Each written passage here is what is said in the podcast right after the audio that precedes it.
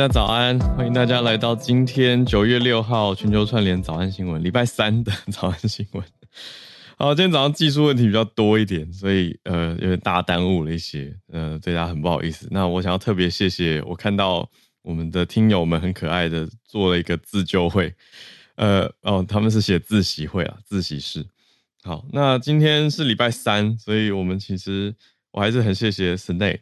那 Snake SMC 早科学今天好，因为我们今天早上录音时间变成八点半，现在开始，所以我想要先邀请 Snake，Snake 看看，我想不要太耽误到他后面安排的时间。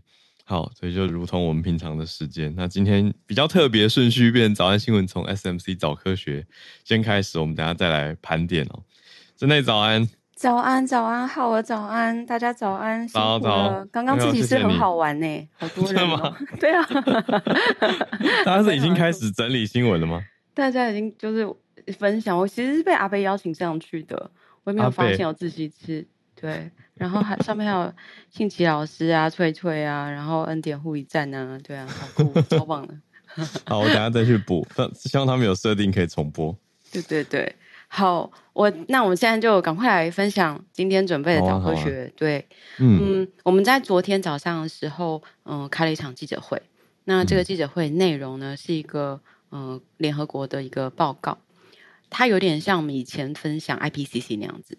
那这个呢，它的全名，联合国的这个组织全名叫做生物多样性和生态系统服务政府间科学政策平台，总之就非常长，跟 IPCC 一样，嗯、它的简称叫做 IPBES，就是 IPBES。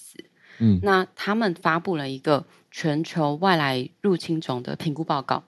那嗯，这个报告它其实是重。就是横跨非常多的国家，嗯、呃，如果没有记错，应该是四十九个国家，然后也有非常多的，嗯，呃，应该是超过一万三千篇的呃 paper，就是他们重整出来以后去评估全球的状况。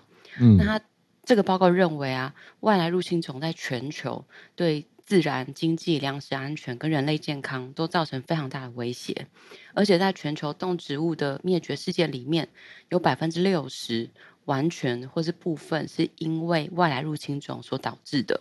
嗯，那如果要算那个比例的话，他就会说，报告统计至少现在有一千两百一十五个，就是一千多个原生种，因为两百多个外来种的影响而灭绝，也就是其实。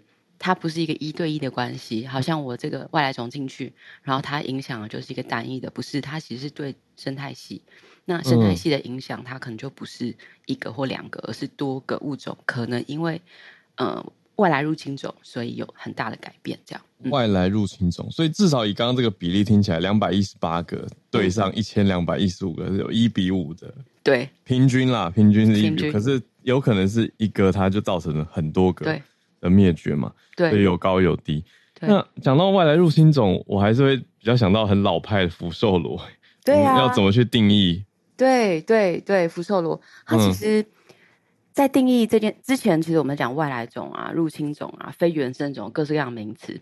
这次报告其实它也有一个，好吧，我们大家就来统一，我们来把概念跟名词上有一个很确切的对照跟厘清。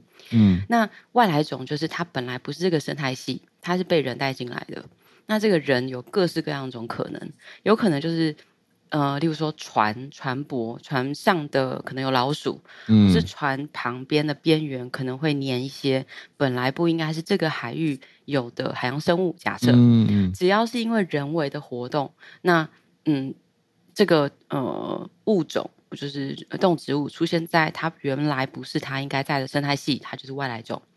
可是通常外来种它不一定活得下来，有可能就差太多，因为它原原本的地方是呃，它它想很热很热，嗯，它需要很冷很冷，那它在台湾就活不下来，所以不是所有外来种都一定会变成呃入侵种。入侵种，嗯，对，那变成入侵种就是它太喜欢这里的生态环境了，它适应的太好了，而且相对不只适应的好，它跟呃原本这个生态系里面其他的。这个嗯，这个生态序位的动植物比较比较起来，它繁殖力更高，嗯，然后它繁殖的速度更快，然后嗯，就是在这种它竞争力比较强的时候，嗯，它有可能就会变成入侵种，所以它就开始扩散跟蔓延。哦、所以外来种它进来了，但它不一定活下来。嗯、这里面还有另外一个中间的叫做立足外来种，就是嗯，它已经有族群开始建立，可是它可能没有这么危害这个生态系的呃的状况。哦，OK。对，就它没有让这个生态系崩溃，或它没有让里面、嗯、呃原生物种消失，它是一个外来种，嗯、但是它还没有，它没有造成生态的威胁，这个是立足外来种。嗯、但我们现在在讲的大部分都是外来入侵种，它不止外来，嗯嗯、而且它对于呃整个生态系或是人类健康这些是造成威胁的。嗯嗯，对，哇，所以有的外来种会太强势，它就会变成呃入侵种。对。比较、嗯、比较影响到在地的物种。对，那好，那所以我们刚刚听到，比如说入现在讲外来入侵种就是最严重的，嗯、可以这样说吗？对。那入侵种里面，我们就又讲到福寿螺这种比较有名的案例，有没有其他的可以让大家更注意或是了解？对，其实现在想做，嗯、呃，我们那天开记者会的时候才发现，哇，举出来其实非常多。哦。那非洲大瓜牛，大家如果下雨天看到那个。那个花园的那个很大，我这几天一直有看到，就真的很大哎、欸！因为我前天走在路上，我就突然看地上那是什么东西，然后还看到哦是两只，所以才这么大。对，它很大，然后嗯，它其实当时引进是希望它可以是一种食物。但是后来发现，这个大瓜牛一来是可能没有那么好吃，再来是里面有一种呃线虫叫广东柱线虫，嗯，然后它其实是有可能会造成脑膜炎甚至死亡案例的，嗯，所以后来就当然就没有吃它，然后它，嗯、但是它就进入了台湾的野外，然后就变成一个非常非常非常强势的物种。嗯、那植物的话，像是银合欢，如果大家有去南部去垦丁的话，嗯，你基本上看到旁边在低地的低海拔的，你看到的森林或者树都是银合欢。嗯，银合欢它是，呃，对，它总之是一个呃很适合垦丁的低地生长的植物，现在基本上已经已经看不到原台湾原生种的 植物了。对，很适合垦丁是要热一点的意思吗？就很热，然后平地空旷。哦然后要阳光，他、嗯、喜欢阳光，嗯，对。但是如果，然后，嗯，对，所以它就是适合那个区位这样。哦。对。然后鸟类，例如说，大家有没有注意到，在等红灯的时候，红绿灯就是开车的时候，嗯、会看到鸟在那个红绿灯那个柱子栏杆里面跳来跳去。嗯嗯。那呃，很多或是住在分隔岛上，那那个鸟很有可能是八哥，而且是入侵种的八哥。嗯，现在比较常看到就白尾八哥。嗯，或是我们最近常常新闻看到的登革热，会传播登革热的埃及斑纹，其实就是一个外来入侵种。嗯，那很明显，它直接对人类健康就会有危害，例如像其他红火蚁啊这些。但我觉得我以前学到外来入侵种这个概念的时候，我还没有意识到，嗯，从科学上来说，要确定一个生物是外来入侵种是非常非常困难的。诶，很难。对，例如说，你得要先知道原生种有哪些。对不对？哦，全台湾在不同的环境里面，各式各样的物种，我要怎么知道我？我先有个完整的资料。对，我要怎么知道我今天看到这只青蛙，它到底是原生物种还是外来物种？对，嗯、而且，所以它必须要有一个很全面的、完整的调查，知道原本台湾哪些是原生种，而且是各种生物都要有，植物也要有，两栖类也要有，动物也要有，各式各样都要有。蚂蚁也要有，嗯、对不对？嗯。然后你知道之后呢？如果今天看到一个新的物种，你要有地方可以比对说，说哦，这是台湾原生种吗？如果不是的话，就说哦，它如果终于确定它是外来种，那就要开始再去找这个外来种。嗯。那怎么找它呢？呃、可能要再就它的觉得它的习性在哪里，然后去找它。找到以后，你就要去嗯侦测、调查它的数量的族群。然后最后你发现哦，它族群很稳定，而且不止在一个区域看到，那别的区域看到，你才可以再确定说哦，它是一个外来入侵种。接下来你就要想办法移除它，就是另外一种投入这样。嗯，就对我来说，它不是一个，它是一个简看起来是简单的概念，但如果其实蛮难的。我觉得我想到一个比喻，啊、就是玩宝可梦啊，跟神奇宝贝，你那个图鉴要全部收集完，本来就很难。对。对，没错。你其实就是要把图鉴都先建立好，你才知道，哎，这一只是平常不是长在这里。对对、嗯、对，所以它这里面其实，嗯、呃，是会很需要现在我们常常会讲的公民科学，就是如果呃，如果你看到了这个生物，你对它有兴趣，你可以把它上传到嗯数位的网络数位的资料库。那如果是今天是研究者的话，他可以就这个资料库里面的资料，知道说，哎，他可能最清楚这个生态、嗯、这个地区有哪一些，嗯、但可能不一定每天都在那里查生物，所以他会需要所有呃对这件事情有兴趣的人的投投入，对对对。那我们有这样的平台吗？有，其实，在台湾，全世界有一个平台叫做 iNaturalist。嗯，就是爱中文翻翻成爱自然，嗯、每个人可以一个账号，然后你可以拍照之后，呃，标定的时间地点可以呃，就是传上去，传上去之后呢，呃，你可以先很初步的鉴定。那通常我们这种外外行的，就不要就是用一个很比较界门纲目科属种嘛，我们用一个比较大的分类，嗯、分类完之后，其实会有专业的人来帮你。嗯，确认它的名字是什么，所以它其实是一个爱好自然的社群，然后全世界都、嗯、全世界开始的，在台湾已经、嗯、呃有老师就是研究者把它中文化了，有，然后非常多人在用，对对对，嗯、所以可以拍照，然后想要知道这是什么，嗯、呃，而且不一定要只拍原生种，我觉得拍外来种在这在这个概念里面是有用的，嗯、因为你拍了之后。呃，研究者如果要研究入侵种在台湾嗯的状况，那它就是一个很好资料库。嗯，对，哇，有它，我看它已经有中文了。对对对对对，我我觉得、呃，如果是喜欢嗯去野外玩啊，好奇呃眼眼前身边的环境是什么样的动植物，其实拍照，然后但是照片的品质如果可以近一点啊，有比较多特征会比较好这样。嗯嗯。但入侵种啊，现在看起来其实它不只是呃破坏自然而已。嗯，它其实如果把它换算成金额的话，移除外来入侵种或者入侵种造成的经济损失，全球已经有四千两百三十亿的金额。嗯，它是很大笔很大笔的数量。也就是我对我来讲，如果只是呃一入的话，它可能就是一个闪失。嗯、但如果你要收拾这个局面，嗯、基本上是不太有办法收拾的。而且全世界现在几乎还没有。成功就是移除一个外来入侵种案例，哇，难怪动植物的检疫在过海关的时候都这么严格。对，没错，对。那那我们要怎么预防这件事啊？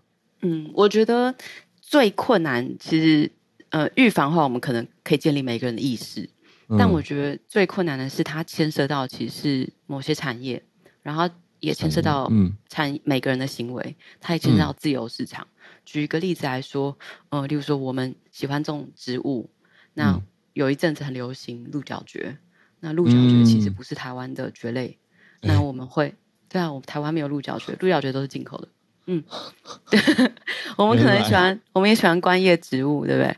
观叶植物、嗯、很多观叶植物也不是台湾的，也都是进口的，嗯，那如果今天这个我们购买的行为，最后如果有一些。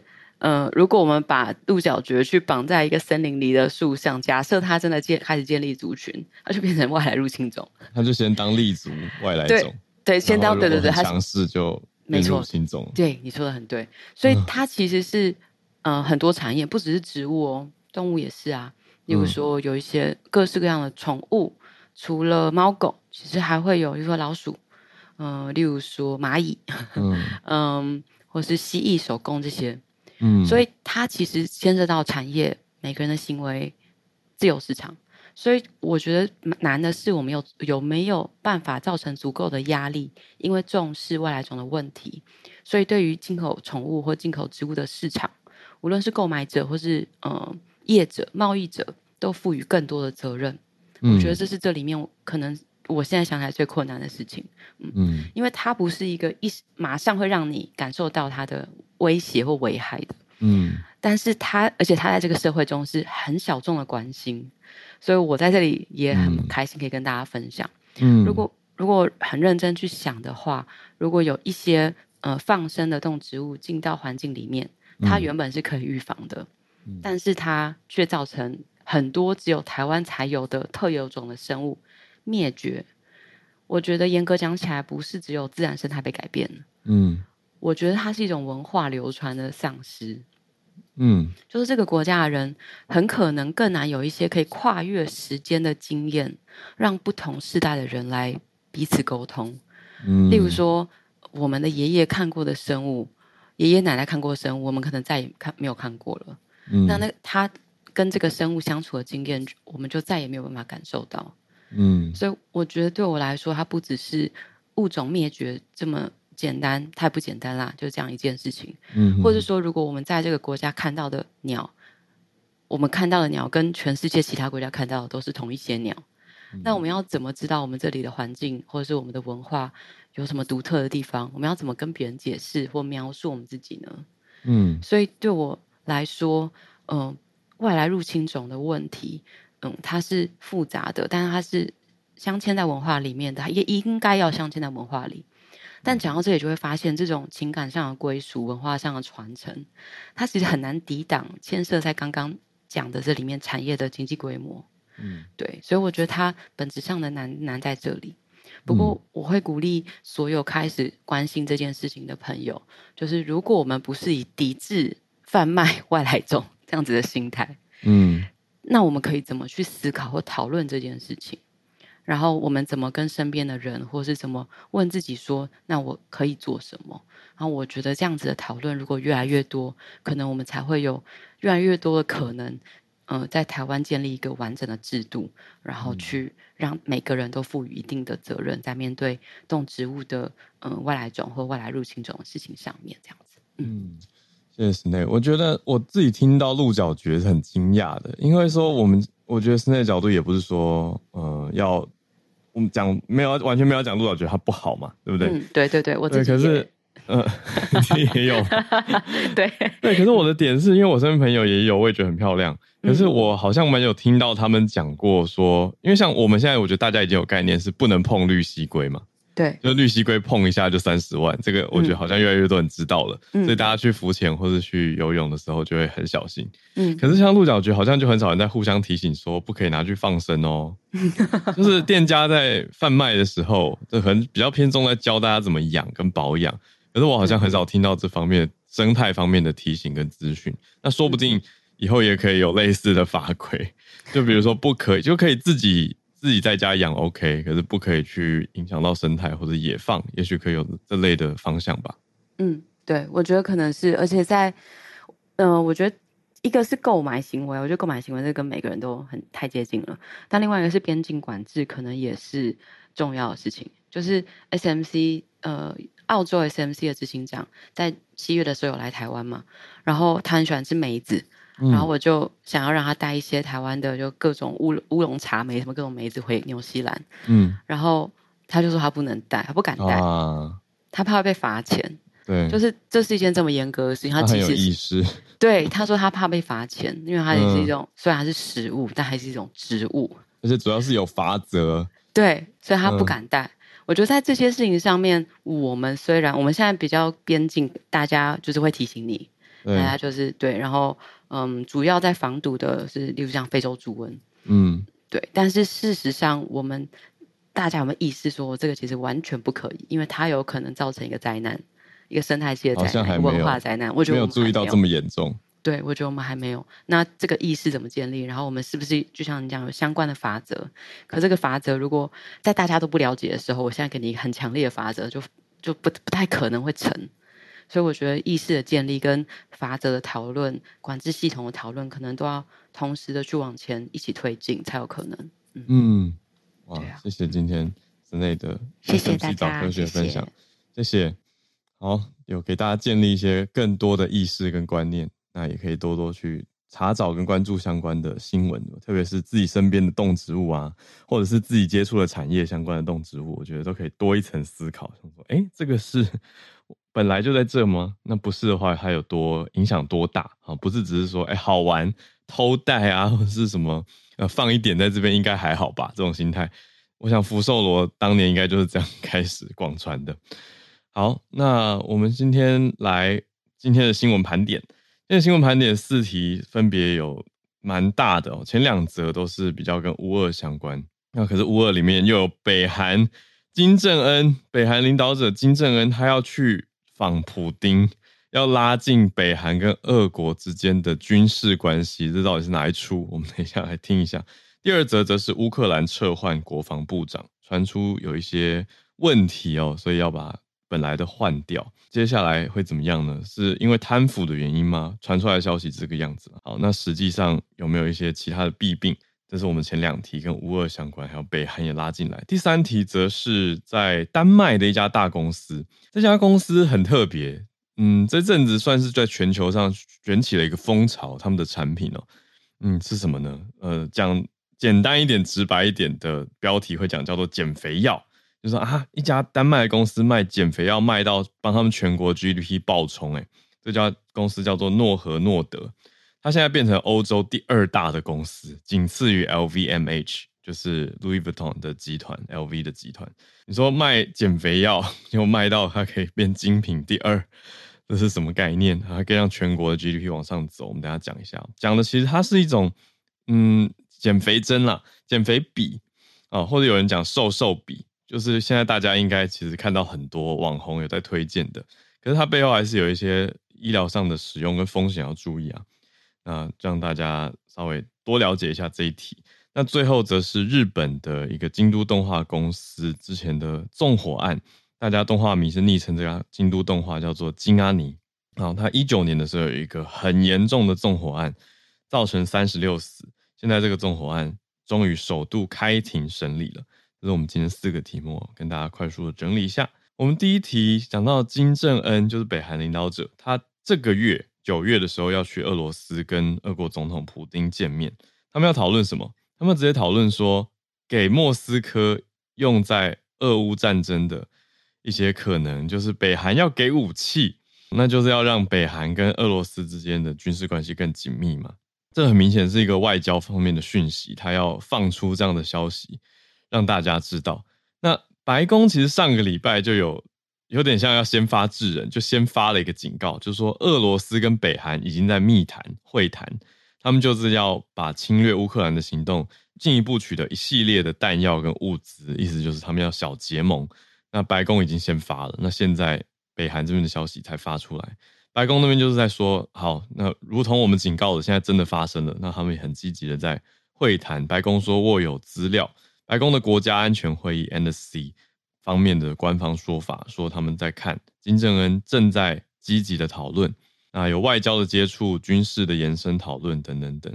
那北韩最靠近俄国的一个大城市就叫做 Vladivostok，就是海参崴，他就要在海参崴跟普丁见面。那比较早一阵子之前早安新闻，我跟大家提过，我去过海参崴开会嘛，很多年前当青年代表的时候，海参崴就是一个很特殊的城市，他们内部的俄国人都跟我说。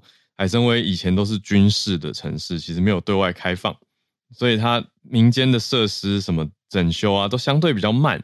所以当时我已经是好多年前，那个时候是十一年前去到海参崴，在当时海参崴就已经有一种时代感、时空感，那很多建设都比较慢。它就是俄国，你看俄国的中心是以莫斯科跟圣彼得堡为主嘛，啊，还是比较靠近欧洲端的核心。可是海参崴是最东边的。他是要讲说，这个海参崴的意思是往东方的成功跟拓展的意思啊，所以他就在太平洋端，等于俄国的势力要往东边扩的一个概念，这个城市的概念了。那你说北韩领导者金正恩要去这里跟普丁见面，我想他也是很有一种代表性的，就是他在整个国家最东边的城市跟你见面，可是他往最西边要继续去扩张哦。所以这个外交上面是做的很大张旗鼓。另外呢，还提到《纽约时报》提到金正恩有可能还会再前往莫斯科，可是这个行程比较不确定。那比较确定的就是他会接近比较靠近北韩的城市啊、海参崴。那现在大家就非常关注金正恩跟普丁的金普会，那到底会走得多近？那乌克兰现在的反攻状况似乎有一些挑战吗？那普丁当然会用他的精神喊话，讲说乌克兰的反攻不是停滞，而是失败 啊！他讲的很严重啊。乌克兰方面的总统回应，泽伦斯基则是说，这个要用新的方法来面对俄罗斯的攻势。那乌克兰的国防部长，就现在新科的国防部长，也已经准备要上任了，因为本来的国防部长已经跟国会要提出辞呈。所以接着我们第二题，到底怎么回事呢？嗯，现在讲乌克兰这边已经从总统方来宣布说，他要开除现任的国防部长，他叫做列兹尼科夫。列兹尼科夫，然后要提乌梅洛夫，是国家财产基金的负责人，乌梅洛夫来接这个职位。他要求国会要赶快批准调整这两个人目前的职位，然后让乌梅洛夫赶快去上任。可是到底发生什么事情呢？有传出是贪腐相关的消息哦。有一方的消息面是提出说，他因为有渎职，可是比较特别的是说，列兹尼科夫他并没有被指控贪腐。可是《纽约时报》的报道是讲到说，这次换人的主因是乌克兰国防部有一连串的渎职跟滥用经费的问题。所以概念上是说，不是国防部长本人的事情，而是他旗下的国防部问题重重。我觉得在关注乌俄的人看到这样子的事情，其实会蛮沮丧的吧？会觉得有一种对人性好像又再一次的觉得啊。你们不是很辛苦在打吗？在防吗？结果你们的国防部在贪污，在干嘛？会有这样子的，我觉得很直觉性的一种感受啊。那 甚至白宫的国安顾问都出来喊话，苏利文上个礼拜直接说，乌克兰的官员要来打击战争时候的贪腐。总之会让人觉得历史是不是很无奈的一直重演呢？就是战争时期虽然跟和平时期不同，好像特别的紧张，烽火连天，可是贪污的事情也特别容易发生。有一种 everyone for themselves 这种人人为己的感觉哦，就是大难来时大家各自逃，然后巩固自己的资源，当然是很不好啊，就是 会让大家觉得，哎，大家公家这么努力的在对抗，结果国防部传出贪腐的事情，而且是一连串的哦。那现在要被换掉的这个国防部长，他叫做列兹尼科夫嘛，他五十七岁，他在去年二月乌俄战争爆发的时候就已经开始在主持乌克兰的国防防务了。那他就自己现在概念上是自己跟国会提辞，提出辞呈，然后还说要称赞乌克兰乌军的顽强抵抗啊。他回顾自己任内从去年做到现在做了哪些的军援啊，很努力的游说等等等。有，可是很多人就是说，哎，你们采购武器的时候啊，粮食跟这些军事用品的时候有一些争议。像像是有爆发出一个争议是说，今年有一批。将近十亿美元的武器没有按时的交付，那有一些定金就转到了外国军火商的账户，然后追查不到后续，这个就让很多人觉得问题很大，就是诶非常的不透明啊。那乌克兰的媒体还有报道到说，乌克兰国防部他们为军方采购冬天的一些衣服冬衣，有福报的价格就还不够保暖，还有说鸡蛋，国防部采购的比外面贵一倍。就是一颗鸡蛋买到台币十五块，是市价的两倍多。就是物价在军方这边不合理的购买，这已经不是物价飙涨的问题了。好，那甚至前副国防部长他还因为这个鸡蛋门的丑闻，算是自己辞职哦。那那个时候很多人就在讲说，国防部长列兹尼科夫可能不保了。好，那我倒是蛮惊讶，是看到有一个国际透明组织，就 TI，他在讲 transparency。要讲到说国际贪腐印象指数，它有这样的一个指数评比，里面有一百八十国，乌克兰在里面占比其实，嗯，一百一十六名，所以不算是在特别的前面啊。可是还是也也不是也不是尾巴，没有靠近什么一百六、一百七这么的后面，就它是在中段班吧。可是，在战争的时候发生这个，我觉得是让大家特别觉得，嗯，有比较尴尬，而且会各种揣测啊，因为你看官方其实并没有。直接说国防部长如何如何哦，接下来到底列兹尼科夫会去哪，也是大家在关注的一个动态。那总之呢，这个新的乌梅洛夫他即将要上任新的国防部长，那他是跟俄国的谈判也有很重要的角色。好，那我们今天的第三个题目就是刚刚讲的这个，你说讲减肥药吗？这家公司是丹麦的制药公司叫做诺和诺德 （Novo Nordisk）。它号称比较高效率的一种减重的药物，那特别是在英国推出之后，股价飙升，就是进到一个英文世界之后，传得非常的广，非常的快。它现在已经是继 LVMH，就是刚刚讲这个法国的，应该叫做明轩轩尼诗路易威登集团之后，是欧洲第二有大有价值的公司。那它这种药主要的概念是一个礼拜服用一次，让人觉得有。已经吃饱了，所以你不会有食欲，所以减少你的食欲。它叫做呃 Wegovy，这个药叫 Wegovy，那它会减少你的饮食嘛，然后当然你体重就会下降。那这个药现在是英国国民保健署 NHS 他们的服务体系跟私人市场已经可以销售了。好，那很多消息就在讲啊，比如说连 Elon Musk 据说都有在用这个药，所以就越来越多人去关注这个药物。这个药物在美国是二零二一年就有监管机构批准，所以就上市了。那从那个时候开始。就已经有蛮多你说趋之若鹜的人就冲去使用了。好，那它这个药就是 Wegovy，还有另外一种叫做 Ozempic，哦，是叫做胰妥赞，就是控制跟胰岛素有关。它本来是给糖尿病患者使用的，都被大家说很有效。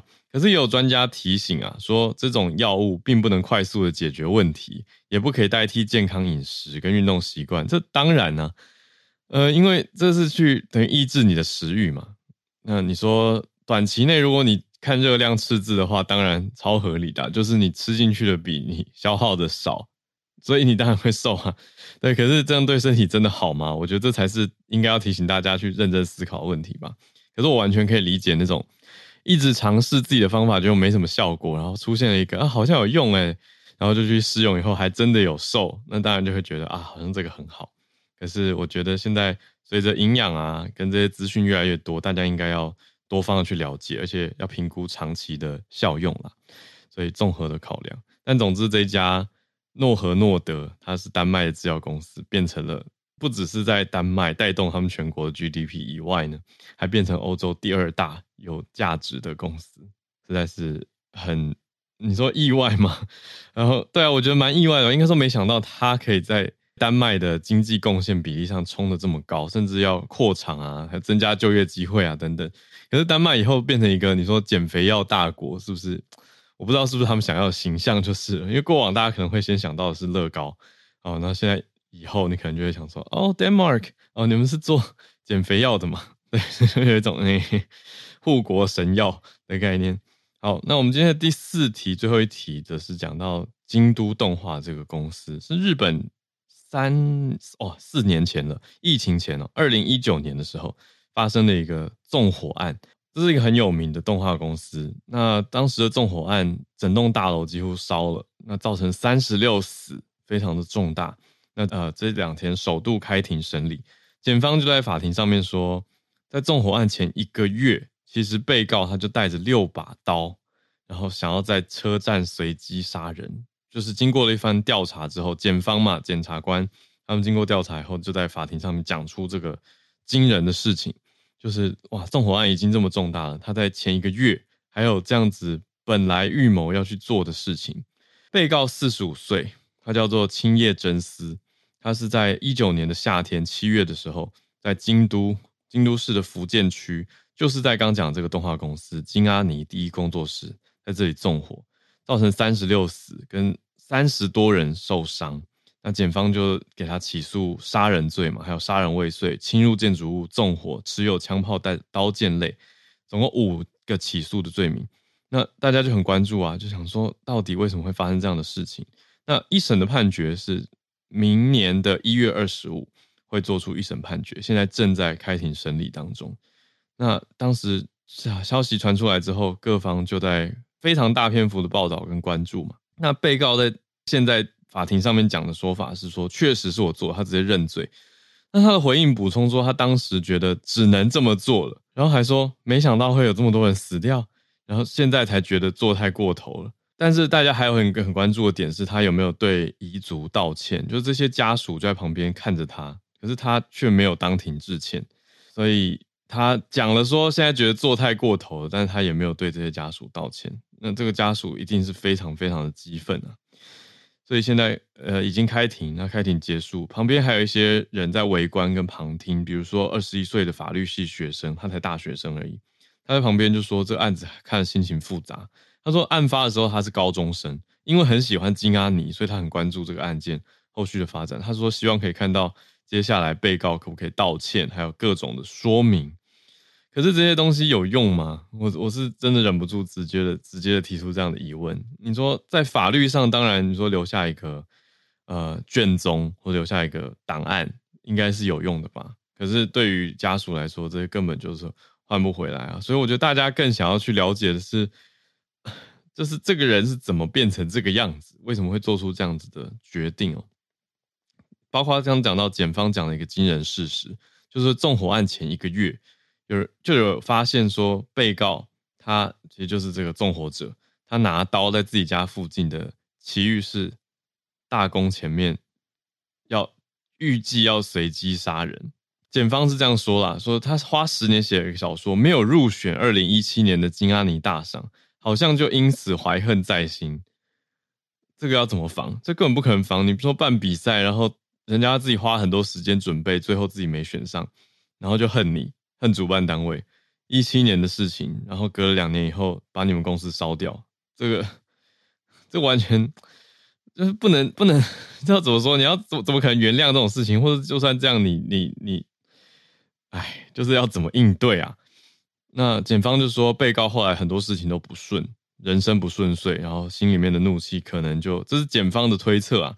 他认为说，累积了这两年的怒气，在一九年的时候六月就带了六把刀去大宫站，就附近的那个车站，要随机杀人，可最后没有做。但是隔了一个月之后，就是准准的一个月哦，六月十八跟隔个月七月十八，他就去放火把金阿尼烧了。好，那就造成了非常大的一个悲剧。这次的纵火案旁听者非常的重，非常的多啊，就还甚至顶着大太阳排到了户外，都等着要进法庭去听跟关注这个案件。这就是我们今天的最后一个题目。好，那还会继续的追踪，因为是日本的大案件嘛，那又会牵涉到你说社会的相近性，有一些可比性跟类似性，所以我觉得大家一起来参照。嗯，好，那今天我们的四个题目。就盘点到这边，也非常谢谢我们 SMC 早科学的 Sinead 今天调动了一下顺序，也希望大家觉得，哎，因此觉得比较新鲜有趣吗？好，那祝大家有个愉快的周三小周末上班日，我们就明天礼拜四早上再回来跟大家保持串联。明天比较特别的，先预告一下，明天预计会有一个特别来宾，是去年也来过我们节目的简子。就是我弟啊，好，我弟他明天要来干嘛呢？我想要特别采访他，去身为第一个全台湾第一个被邀请到大卫考伯菲私人魔术博物馆的魔术师或者是个人的台湾人，他到底是什么样的感觉？那看到了什么有趣的东西？因为大卫考伯菲在 Las Vegas，他一直在那边有很长期的秀跟表演嘛，那他自己的博物馆是。不对外开放的，可是照片又看起来很厉害，你就会很好奇啊，就觉得说他自己弄了一个很漂亮的图博物馆，他也放了照片，可是他没有要让路人进去参观，他只邀请，他是用邀请制的。那这次我第一次因为得了一个魔术界的大奖，叫做梅林奖嘛，呃，Merlin Award，他得 Most Original Award，就最佳原创大奖，Most Original Magician，最原创魔术师。那我跟小鹿昨天也已经采访他了，我们礼拜五会播出采访剪子的专题，我觉得各位好朋友就是对职涯有些思考啊，或者想要勇敢突破啊，或者是在思考小孩到底以后要怎么办的家长都可以听那集哦。因为用我跟他两兄弟，还有我们讨论到爸妈的一些想法跟观点，我们就算是拼凑出了一个家庭在成长历程里面的一些决策跟抉择。那他现在也过得还不错，所以我觉得礼拜五大家可以参考。那明天先让他来跟大家连线分享一下。我们可以期待。那我们今天的串联就在这边告一个段落，我们就明天早安新闻见，大家拜拜。